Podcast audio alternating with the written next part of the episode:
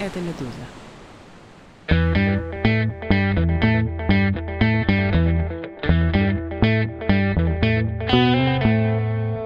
Здравствуйте, это «Что случилось?» подкаст о новостях, которые долго остаются важными. Меня зовут Владислав Горин. Сегодняшняя тема — Иран, то, как его положение изменилось после нынешнего обострения палестино-израильского конфликта и какое место страна сейчас занимает в регионе и в мире. В частности, как изменились отношения Тегерана с Саудовской Аравией, с США. Ну и про Израиль тоже, конечно, нужно будет поговорить, про политику Тегерана в отношении Израиля. Здесь Никит Смагин, востоковед, автор телеграм-канала «Дежурный по Ирану» и «Россия на Ближнем Востоке» Востоке. Никит, привет. Привет. Нужно, я полагаю, сперва вернуться на несколько недель назад, к началу конфликта, вспомнить, как Тегеран отреагировал на нападение Хамас на израильские города и почему Иран не стал поддерживать и само это движение в Газе, с которым контакт налажен, и другие движения, с которыми связи есть, потому что, наверное, был соблазн или многие опасались, что вот второй фронт, например, ливанская Хизбалла откроет ну, тут э, нужно сразу обговориться, что значит не стал поддерживать. Он как поддерживал, так и поддерживает, только, соответственно, не сделал то, чего больше опасались. Да? Он напрямую не вмешался в конфликт. Больше того, даже Хизбалла, которая, в общем-то, является, наверное, самым близким прокси-союзником Ирана на Ближнем Востоке, она тоже на текущий момент весьма ограничена, вовлечена в конфликт. Она наносит удары регулярно ракетные, дронами камикадзе по территории Израиля, но все-таки это не совсем то, чего опасались в первую очередь. Потому что боялись, что это будет полномасштабное либо либо вторжения, либо удары уже совсем не такие эпизодичные или совсем другого масштаба, но этого не произошло. С самого начала у нас получается, что нападение, видимо, все-таки Иран тоже застало в каком-то смысле врасплох. То есть, видимо, даже если так или иначе Иран помогал какое-то планирование делать, то это все было на уровне какого-то теоретического нападения, то есть они точно не знали, когда это произойдет. И если бы они знали, то, скорее всего, об этом часто говорится, что если бы с Ираном координировалось, то, скорее всего, Израиль бы это узнал. То есть это не случайно так произошло. И затем, с одной стороны, Иран к этому отнесся как к определенной возможности ну, прежде всего, в чем тут выгода-то получается, что, очевидно, отношения Израиля с Саудовской Аравией, нормализация, да, буксует, и теперь уже непонятно вообще, когда это вернется на какой-то трек обратный по нормализации, то есть это явно Иран в этом увидел возможность, потому что он опасался, что Израиль и Саудовская Аравия наладят отношения. С другой стороны, общая основа риторика, да, вот этот антиизраильский фронт, Иран тут пытается все время быть каким-то там хедлайнером в этом плане, но, с другой стороны, к самому Ирану в арабском мире, в мусульманском мире весьма неоднозначно отношения. И сейчас многие вещи, которые до этого проиранские группировки делали, это воспринималось не очень нормально, скажем так, той же Саудовской Аравии, другими странами мусульманскими, вроде ударов по американским объектам в Ираке и Сирии. Да? То есть обычно без всякой симпатии на это смотрел та же Саудовская Аравия, не знаю, Египет, Турция. Сейчас немножко иначе. Сейчас скорее это воспринимается как что-то нормальное, что да, так и, наверное, и должно быть. То есть в этом смысле Иран увидел какую-то возможность, но с другой стороны, Иран прекрасно понимает, что если конфликт выйдет за территорию Израиля, за территорию Палестины, скажем так, более шире, да, то это уже будет э, не совсем понятно с точки зрения последствий. В первую очередь Иран, конечно, опасается прямого удара по территории Ирана со стороны либо США, либо Израиля. И понятно, что если произойдет эскалация, там Хизбалла вмешается уже по-настоящему, то может прилететь не только Ливан. То есть все прекрасно понимают, какие отношения у Хизбаллы с Ираном, и уже может быть удар как по иранским объектам там, в той же Сирии, так и, собственно, по самой территории Ирана. Этого очень сильно Иран боится. И, в общем, он здесь остался на своих прагматичных, я бы сказал, позициях, которые раньше были. То есть Иран всегда пытался бороться с Израилем лучше не своими силами, то есть лучше, чтобы кто-то другой за него это делал, и так, чтобы всячески избегать прямого столкновения как с Израилем, так, собственно, и с Соединенными Штатами. Поэтому на текущий момент так это и осталось, то Хамас борется с Израилем или Израиль с Хамас, там, как на это посмотреть. Это, в общем, я думаю, Иран в целом устраивает. Хамас никогда не воспринимался Ираном как что-то, чем невозможно пожертвовать. Хамасом можно пожертвовать. С ним отношения сложные. Я напомню, что Хамас там был момент в Сирии, когда война началась. Хамас не поддержал Башара Асада, хотя Иран поддержал Башара Асада, было у них серьезные проблемы. Ну, в общем, Хамас можно пожертвовать, они пусть там воюют, как-то там оттягивают натягивают на себя всю эту израильскую историю. Израиль, очевидно, надолго увяз. Ну, и тут зависит от того, насколько там, на неделю или на месяц, но все равно надолго. А Хизбалла пусть обозначает свое присутствие, но не участвует так напрямую. И вот это такое вот балансирование в иранском стиле, которое наиболее, наверное, ожидаемым было. И вот так и, собственно, пока и происходит, по крайней мере, на текущий момент. Два вопроса, рискну задать их одновременно. Во-первых, ты сказал, что по-другому сейчас стали в арабском мире смотреть на поведение связанных с Ираном групп, на то, что они наносят удары. Это потому, что симпатии на стороне угнетаемого палестинского народа и вот эта вот большая, в том числе благодаря современным медиа, распространяемая очень эмоциональная повестка. И, прости, что два вопроса в одном. А, проведи, пожалуйста, ликбез. Объясни, с кем в регионе Иран связан, кого он еще поддерживает помимо Хизбаллы, ну вот в меньшей степени Хамас. Кого тут еще нужно перечислить э, на территории Сирии, Йемена, Ирака? Не уверен, что стоит Афганистан тут впутывать, но, может быть, и его ты затронешь. Ну, наверное, с самого начала важный такой момент, что одна из прагматичных составляющих антиизраильской позиции Ирана, то есть там есть идеологическая составляющая, она очень важная, она для определенной части иранского истеблишмента политического, может быть, даже самое главное, что Израиль там не должен существовать как государство, да, то есть оно как государство должно быть уничтожено в той или иной степени, ну, как бы это проговаривается, какая-то часть в Иране вот этого истеблишмента, особенно если брать какой-нибудь корпус Тарашламской революции, они в это правда верят, не все, большинство нет, но есть определенное меньшинство влиятельное, которое в это верит. Но помимо этого есть еще и прагматическая составляющая, а именно, что вот эта антиизраильская позиция должна привлекать к Ирану людей с арабской улицы. Да? То есть Израиль, очевидно, не популярен, мягко говоря, в арабских странах, ну, в исламском мире. А шиитский Иран с его революционной идеологией, он тоже, в общем-то, не совсем привлекательный. И нужно как-то этот момент, что недоверие к шиитскому проекту, как-то его сгладить, и один из выходов — это поддержка антиизраильского фронта. И на выходе получается, что это работает не очень.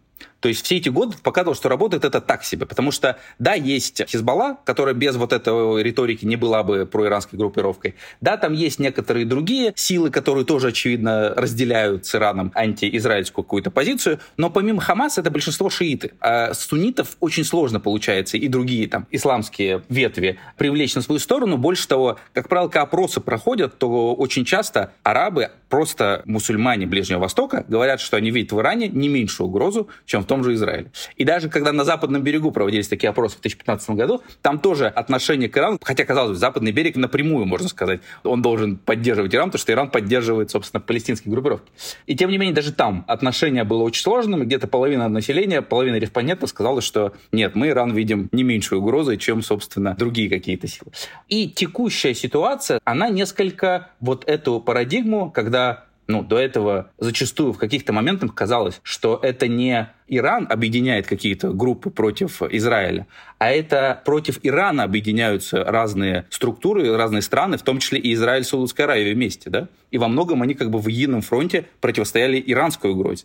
Сейчас, соответственно, этот вопрос размывается. Он как бы начал и до этого, опять же, было вот взаимодействие Саудовской Аравией, нормализация, но сейчас как бы еще один шаг пользу того, чтобы видеть не в Иране, по крайней мере, временно, главную угрозу региона. Опять же, есть вот эта истерия. Опять же, я думаю, что, в принципе, по своим представлениям элиты руководства там, Саудовской Аравии, какого-нибудь Египта, Турции, они ну, не сильно, наверное, изменили свое отношение к Ирану, но все-таки контекст он тут определяет в значительной степени, он меняет и отношение к этому всему, по крайней мере, временно, и руководство государств. И мы видим, что да, то, что до этого казалось не очень нормальным, казалось как какая-то вот такая дестабилизация со стороны проиранских группировок, сейчас воспринимается как, ну да, нормально, как бы, собственно, Соединенные Штаты поддерживают Израиль, то почему бы, собственно, на них не оказывать какое-то дополнительное давление э, вот этими ударами, которые делают проиранские силы.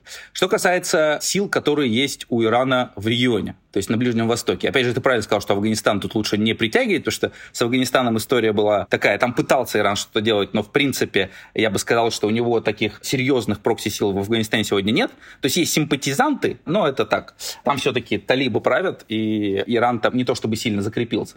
Главная история, то есть первичная, основная, это ливанская Хизбалла, с нее все началось. Это первая успешная э, союзническая сила.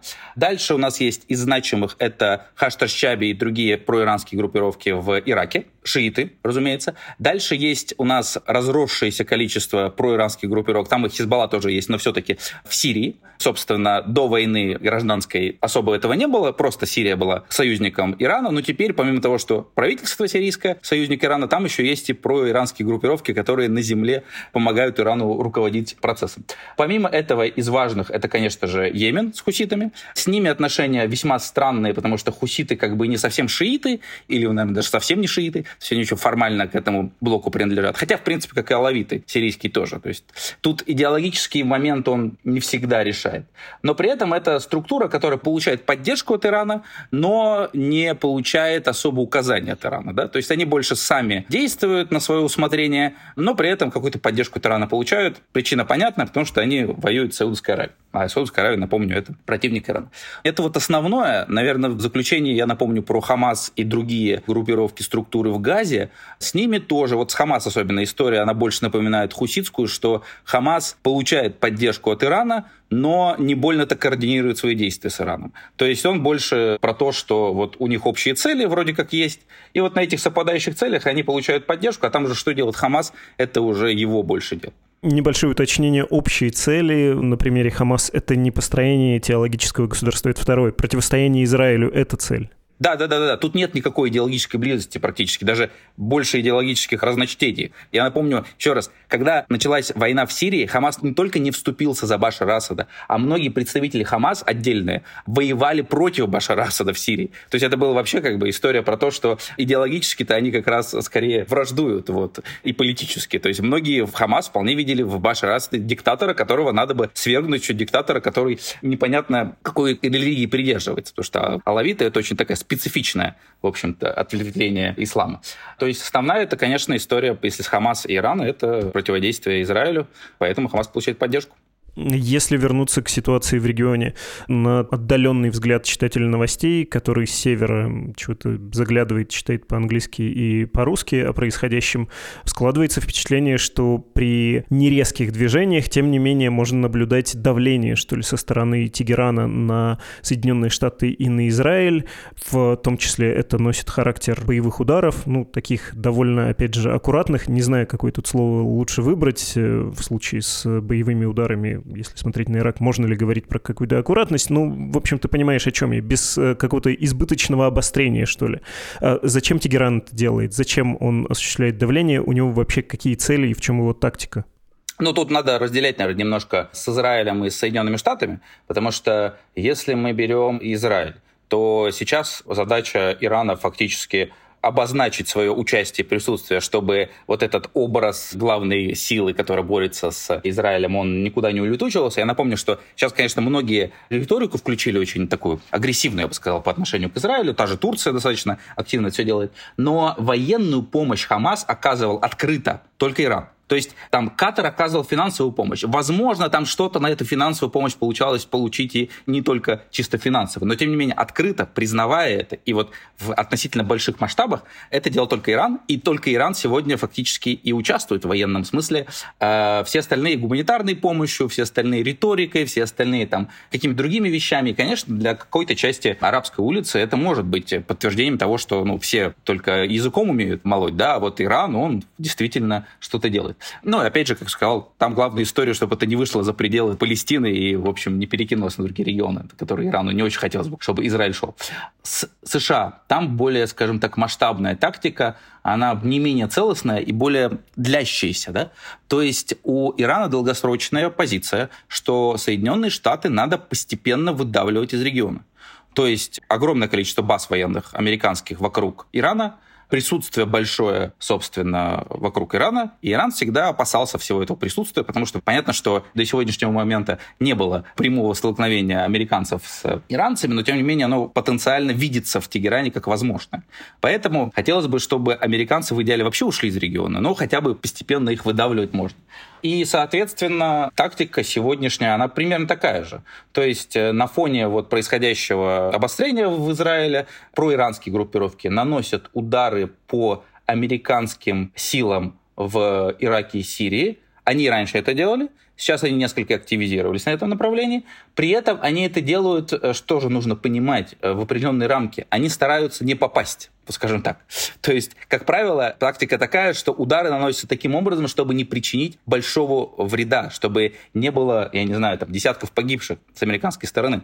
Потому что больше история про то, чтобы оказывать давление, чтобы американцы чувствовали, что им здесь не рады, что в любой момент там может что-то произойти и все такое. Потому что как только появляются жертвы среди американских солдат или контингента невоенного, который там присутствует, то, как правило, следует удар, и он очень часто достаточно болезненный. То есть я напомню, что наверное, самое яркое за последние годы момент в отношениях Ирана и, США в плане военного противостояния, это было убийство Касема Сулеймани, уничтожение его, да, когда Трамп отдал приказ ровно тогда, когда ракета проиранских сил ударила и убила, по-моему, там двух людей, что ли, среди американцев на американской базе. И тогда был убит Касем Сулеймани, и Иран оказался в ситуации, когда нельзя не ответить, и он, соответственно, ответил ракетным ударом. Правда, опять же, снова аккуратно, в том смысле, что он предупредил заранее иракских союзников, да, своих, что они сейчас нанесут удар по американской базе. Иракцы, разумеется, предупредили американцев, потому что они с ними союзники тоже, да. И, соответственно, американцы успели спрятаться, и в итоге там сколько-то, 80 контуженных, ни одного убитого. То есть тоже это было очень интересно вывернуто, да, но тем не менее. То есть в целом, так обобщая сказанное, есть общая парадигма, в которой Иран действовал и до этого, это то, что нужно выдавливать американцев. Сейчас это несколько активизировалось на фоне происходящего и на фоне того, что вроде как момент тот самый, когда нужно действовать. И любопытно, что это ставит в тупик во многом американцев, потому что они не совсем понимают, как на это отвечать. Я думаю, иранцы это понимают тоже, потому что, ну, сейчас есть некоторые тоже утечки, информация о том, что американцы периодически отвечают ударами по тем самым проиранским силам, но дальше этого они не понимают, что делать. Потому что, чтобы бороться, вот, то есть, еще раз, у нас американские базы в Сирии, в Ираке, там огромное количество каких-то группировок, каких-то сил. То есть, если вы делаете на удар удар, то это может сработать. А если не сработает, то что, что делать дальше? То дальше какая-то наземная операция, что ли. Но это сложно представить, это нужно какой-то другой совершенно контингент и так далее. Удар по территории Ирана, но это опять же совсем другой уровень эскалации и все такое. И вот э, в сегодняшней ситуации как раз вот эта вот позиция, когда американцы не совсем понимают, что им дальше делать, они вроде уже все сделали. Да, то есть по ним следует удар, они отвечают, но это не приводит к окончанию. Это, конечно, я думаю, тот эффект, которого надеялся Иран добиться. Другой вопрос, что при всем при том, что, что вроде как в неудобное положение поставлены американцы, количество их сил последние там пару лет в регионе не уменьшается, а наоборот увеличивается. И тут связано это не только с Ираном, но все равно. То есть пока эта тактика, хотя она, скажем так, достаточно болезненна для американцев в целом, но вот к искомой точке того, чтобы американцев стало в регионе меньше, она не приближает. Но это, скажем так, пока что, по крайней мере, иранцев не сильно смущает. Теперь понятно, спасибо. Э, про аккуратность тоже, про осторожность Ирана. Так хотел бы тебя спросить, э, возвращаясь немножко к Хамас. Ты наверняка тоже видел это заявление Урсулы фон дер Лейн из Европейского Союза, что, дескать, Иран поставлял Хамас больше 90%, по-моему, она сказала 93% вооружений. И она не расшифровывала. Мне любопытно, как это буквально устроено, какое оружие Иран поставлял в сектор газа этому движению, потому что, ну, мы мы видели, чем они наносят удары. Все, что касается воздуха, это самодельные устройства, и преимущество этой группировки и ее тактика скорее в строительстве тоннелей, да, чем в создании чего-то высокотехнологичного или в применении высокотехнологичного оружия. А то, чем были совершены нападения на территорию Израиля, на городские кварталы, на гражданское население, но это тоже не грандиозное какое-то вооружение, наверное, можно его плюс-минус везде раздобыть, если есть деньги. Да, плюс-минус можно, наверное, раздобыть везде, но приходит оно из Ирана. То есть тут э, Иран уже много лет осуществляет вот эти взаимодействия с различными силами в регионе, и он в этом смысле, безусловно, достиг определенного уровня профессионализма, и поэтому почти всегда это делается еще не своими руками. Да? То есть, как правило, Хизбалла это делает, либо какие-то другие силы, Судан в свое время помогал. Происходит это, как правило, через тоннели в Египте, то есть каким-то образом контрабандой, хотя я напомню, что Египет не сильно это рад тому, что через его территорию происходит эта контрабанда, но тем не менее, как правило, это происходит через тоннели, которые находятся в Египте, то есть доставляется определенное вооружение и другие какие-то припасы Хамас. При этом, во-первых, нужно понимать, что это не бешеные деньги в плане вообще то, что выделяет и осуществляет Иран в отношении Хамас, это действительно не то, чтобы впечатляет с точки зрения цифр. То есть там есть финансирование, примерно 100 миллионов в год считается, что предоставляет Иран Хамас – это примерно треть, наверное, тех э, средств, которыми он может распоряжаться в год. Опять же, такую оценку обычно дает разведка американская, там какие-то утечки, все такое. Ну, вот она обычно чаще всего и мелькает. И помимо этого еще вооружение. Действительно, это, как правило, какое-то легкое стрелковое вооружение. Раньше пытались поставлять еще ракеты и другое вооружение через все эти тоннели, но как раз из-за того, что Египет при Сиси начал более пристально за этим следить и ограничивать этот поток, то это стало сложнее, и поэтому иранцы больше предпочитают, ну, это общая такая, в тактика выработана, что легче эти ракеты производить на территории самой Газы, и поэтому какие-то детали поставлять через все эти потоки, которые проще довести, проще спрятать и все такое. То есть, действительно, с точки зрения, наверное, какой-то линейки вооружения, это не впечатляет особо то есть максимум, что тут может быть, это какие-то, может быть, противотанковые ракеты или что-то вроде того. То есть помимо стрелкового вооружения. Но тем не менее, как я уже сказал, Иран единственная страна, которая это делает открыто. Так что в целом наверное, по качеству это может вызывать сомнения в том смысле, что Хамас это, конечно, не Хизбалла с точки зрения того, как она вооружена. То есть там нет ни танков, ни каких-то продвинутых ракет, которые могут наносить огромный ущерб. Это все-таки все самодельное. Но, тем не менее, это все равно оружие, которое проходит через какие-то контрабандные пути.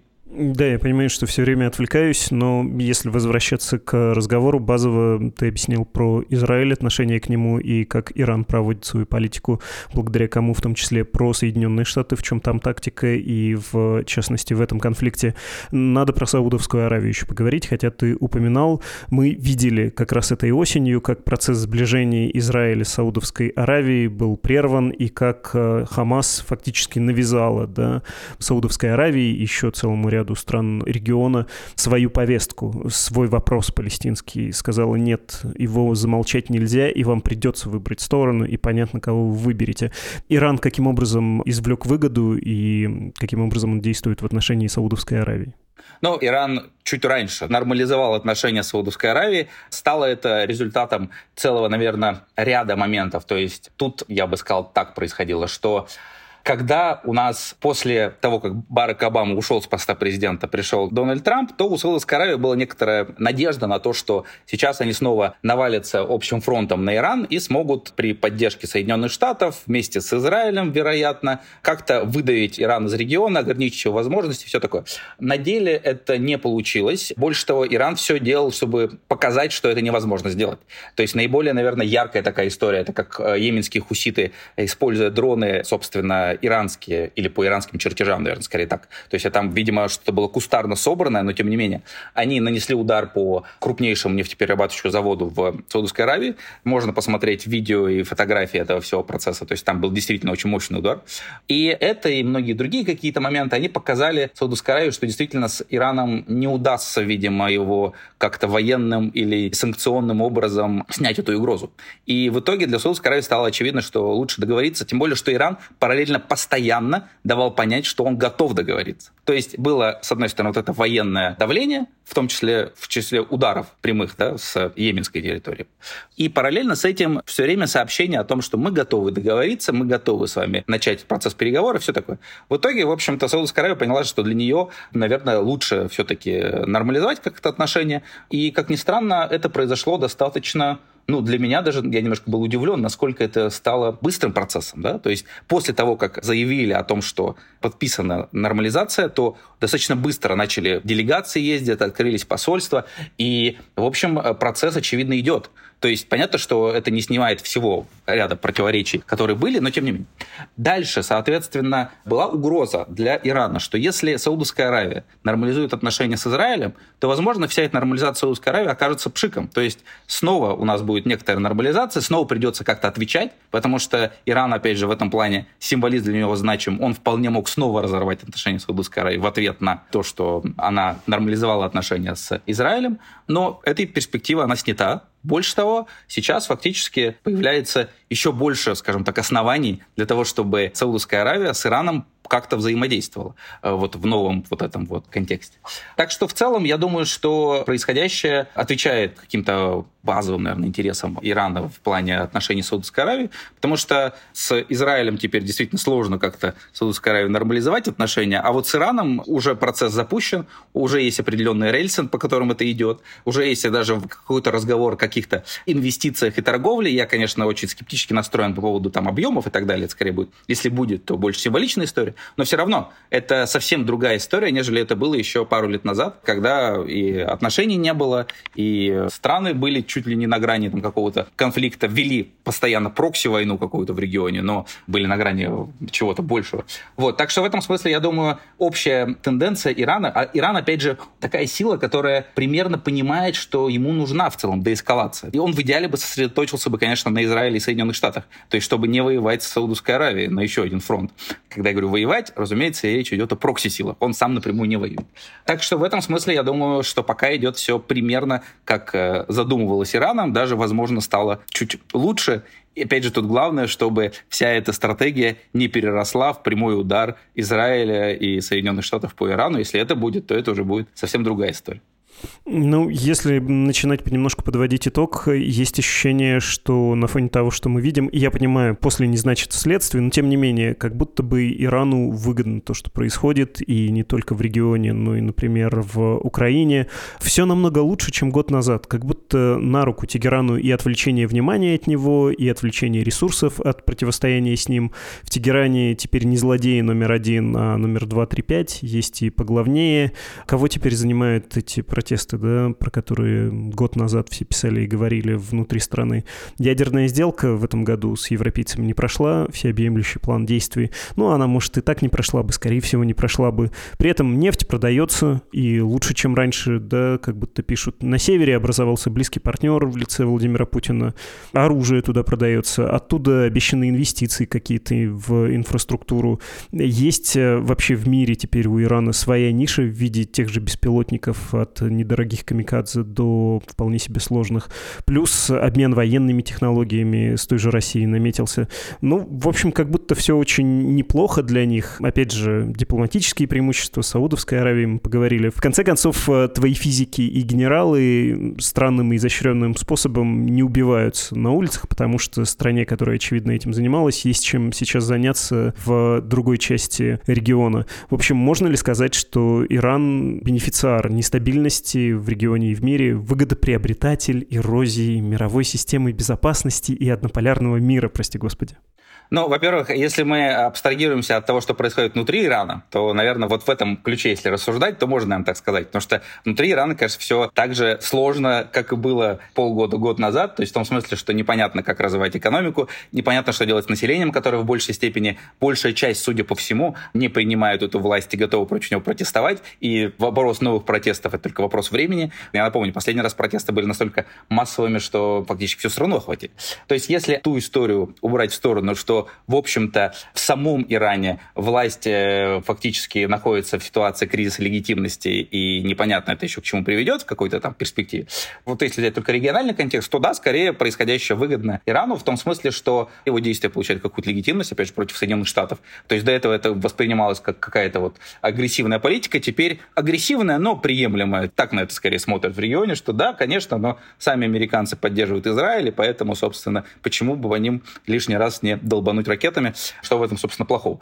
А с Россией, ну, конечно, для Ирана украинская история это была таким неожиданным, наверное, подарком, потому что вдруг оказалось, что у него есть и возможность для того, чтобы изменить качественно отношения с Россией, потому что до этого это был всегда диалог из разряда, что есть такой один большой партнер, который, в общем-то, во всех сферах доминирует, и он скорее решает, говорить с вами или нет. Это Россия была, да? Вот. И с другой стороны, есть Иран, который там надеется, что ему что-то перепадет пойдет какое-то вооружение, какие-то финансовые моменты. А Россия всегда решает, ей выгоднее сейчас с Западом отношения развивать или все-таки с Ираном что-то сделать. Вот сейчас, конечно, все несколько иначе, потому что вооружение так вообще чуть ли не паритет достигнут, потому что по объемам-то может быть даже в пользу Ирана ситуация, потому что Иран поставляет необходимое вооружение России. Россия, конечно, пытается балансировать, сейчас там тоже можно отдельно про это рассказывать, что, в общем-то, Россия и Корею пытается привлекать во многом для того, чтобы не так сильно от Ирана зависеть и все такое. Но все-таки То есть экономические какие-то проекты пошли с Ираном, о которых раньше говорили только теоретически, может быть, когда-нибудь, а тут вдруг раз, надо уже сейчас это все развивать.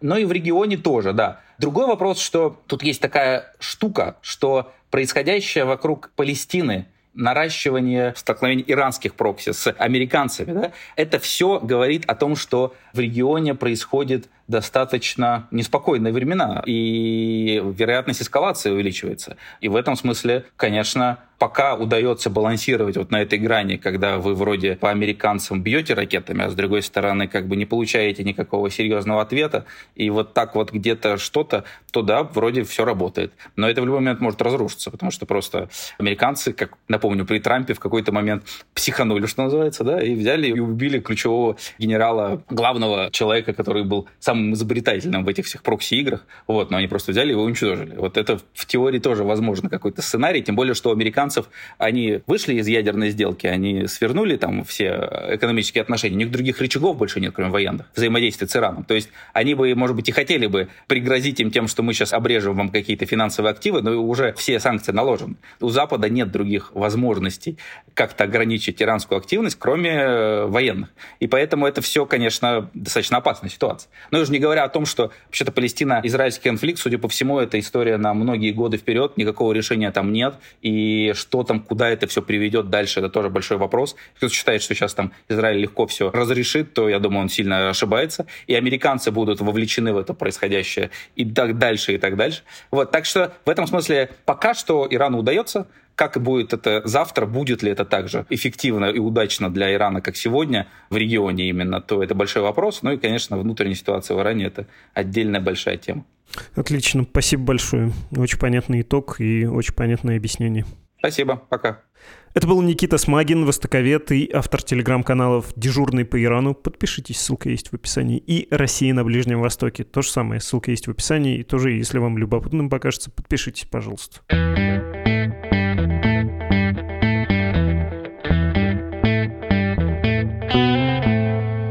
Вы слушали «Что случилось?» подкаст о новостях, которые долго остаются важными. Слушайте и подписывайтесь на любой удобный вам подкаст-платформе, если нас оттуда еще не удалили, как в случае с Яндексом, например. YouTube-канал подкаста «Медузы» тоже хорошая платформа для прослушивания наших подкастов. Сама «Медуза» — сайт и умеющий работать в условиях блокировки и даже без VPN-приложения, едва ли не лучшее решение в этом смысле. Ну и Telegram, туда мы тоже выкладываем файлы. Я говорю про наш основной канал «Медуза Лайв», диктую по буквам «Медуза» русскими, потом тире, потом английскими «ливе» и с точкой, «в» как галочка. Вы понимаете, да? Спасибо всем, кто финансово поддерживает «Медузу». Каждый день мы выпускаем тексты, аудиоматериалы и видео благодаря вам. Вы нас финансируете, куда без этого. Жить-то как-то надо. Тем, кто еще робеет, только хочет нас поддержать, но все откладывает, советую прочесть по ссылке в описании к подкасту инструкцию, как поддержать «Медузу». Там и про деньги, и про то, как их безопасно нам дать, и про про то, как помочь не деньгами даже из России, и про то, почему это стоит сделать. Всем, кто дослушал до этого момента, особая благодарность и до скорого. thank you